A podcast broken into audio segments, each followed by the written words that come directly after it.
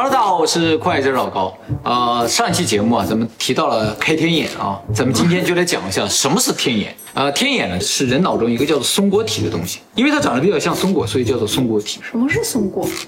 松果啊，就是松树的果实，松子儿呃，算是松塔吧。啊，松树塔是那个硬的。对对对。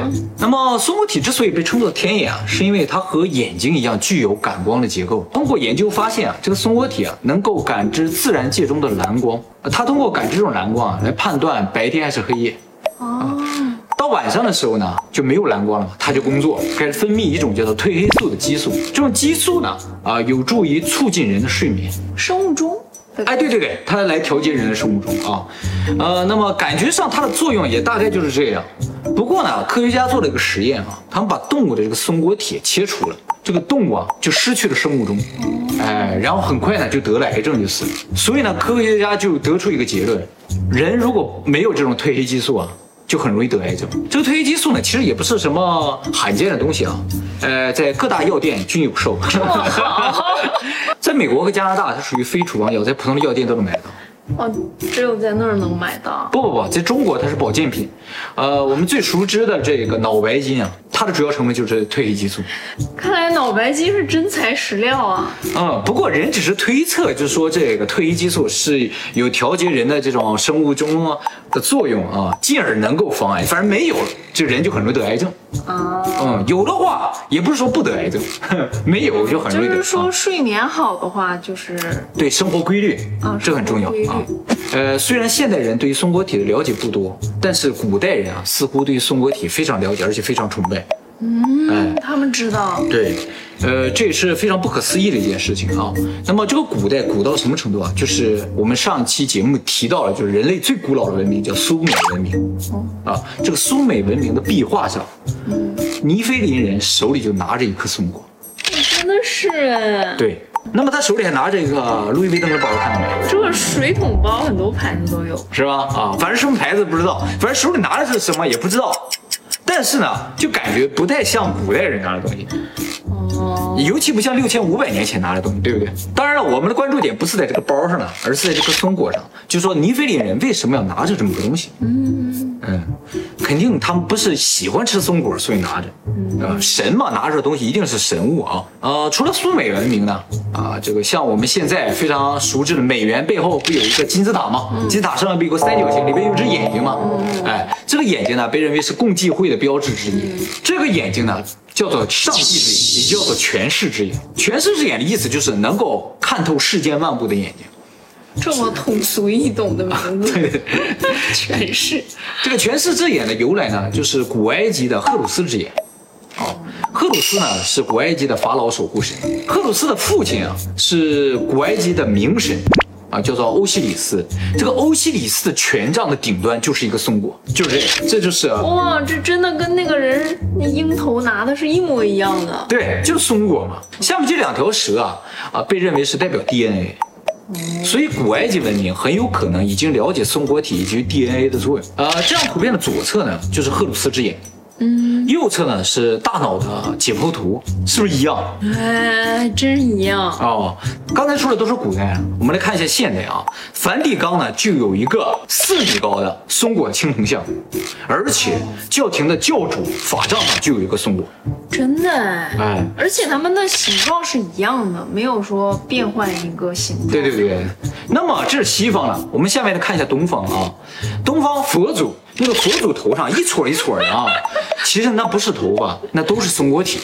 在佛教里面，松果体被认为是智慧象征，所以佛祖满头都是松果体。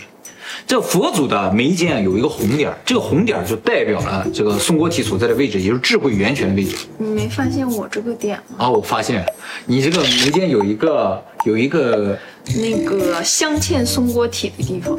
是啊，嗯，所以从这个角度来说啊，你真的有可能是佛祖转世啊，我就开过天眼啊。果然是厉害啊，失敬失敬啊！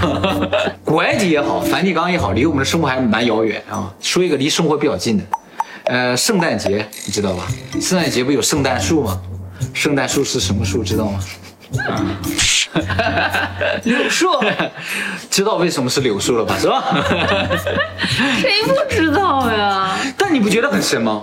没有啊，为什么偏偏是松树？因为松树经冬游绿，霜雪不凋。你不是佛祖转世，你是陆游转世。那冬天呀、它很对称，然后又很绿。这个人啊，在七岁之前的时候，松果体是非常发达的，但是过了七岁之后，松果体就开始萎缩退化。其实呢，这个事情能解释一个现象，就是为什么小孩子都会说他们看到一些东西，而成年人看不到哦，啊。我不确定它是什么不干净的东西，它只是一个影子，哦，影子，然后有鼻子、有脸啊，有穿衣服的那种影子，但是真的是超近的。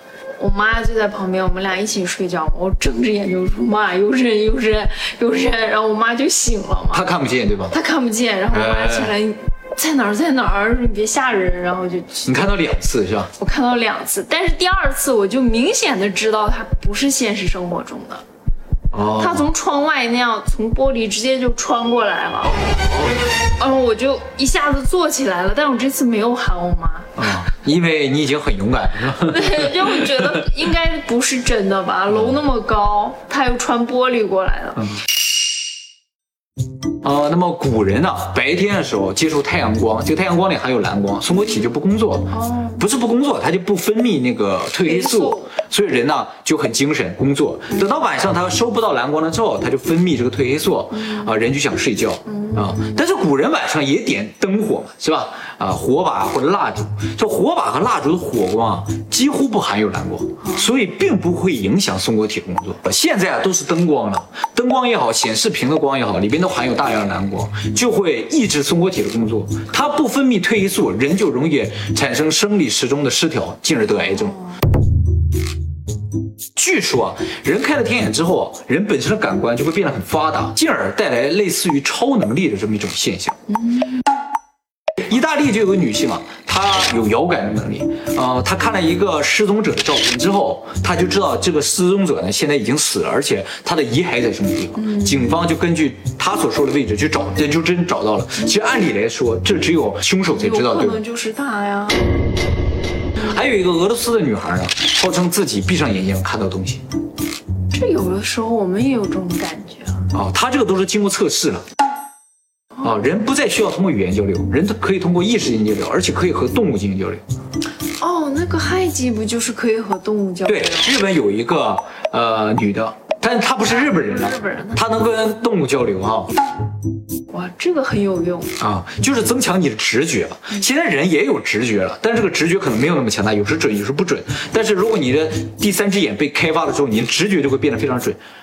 这么多超能力，如果是你的话，你想激活哪一个？我想激活下一个是吗？瞬移。你也不错。那么你想要什么能力？我又想跟动物交流，跟动物交流的话，我就知道什么时候地震啦，啊，对，什么时候动物它本身就有预知未来的能力，是吧？啊，你不需要你有了，对呀 它就告诉你是吧？有地震了，快搬家是吧？其实我一直觉得你很有可能是真的被开了天眼，就是激活了松果体的人啊，衰老的速度要比普通人要慢。真的哎，你明显衰老的速度比我慢啊。不是你衰老的快吗？我衰老的快吗？我正常吧？你要快到四十的人长成这样，不很正常吗？但是你快到四十长这样就不正常哎。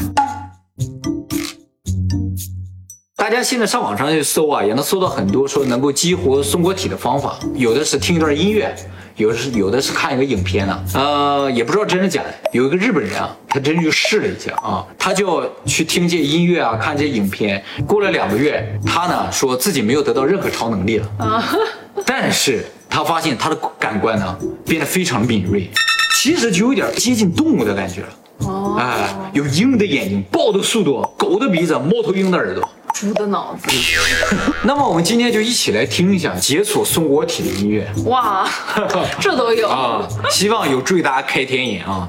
如果一次不行的话，大家就再听一遍，天天都听。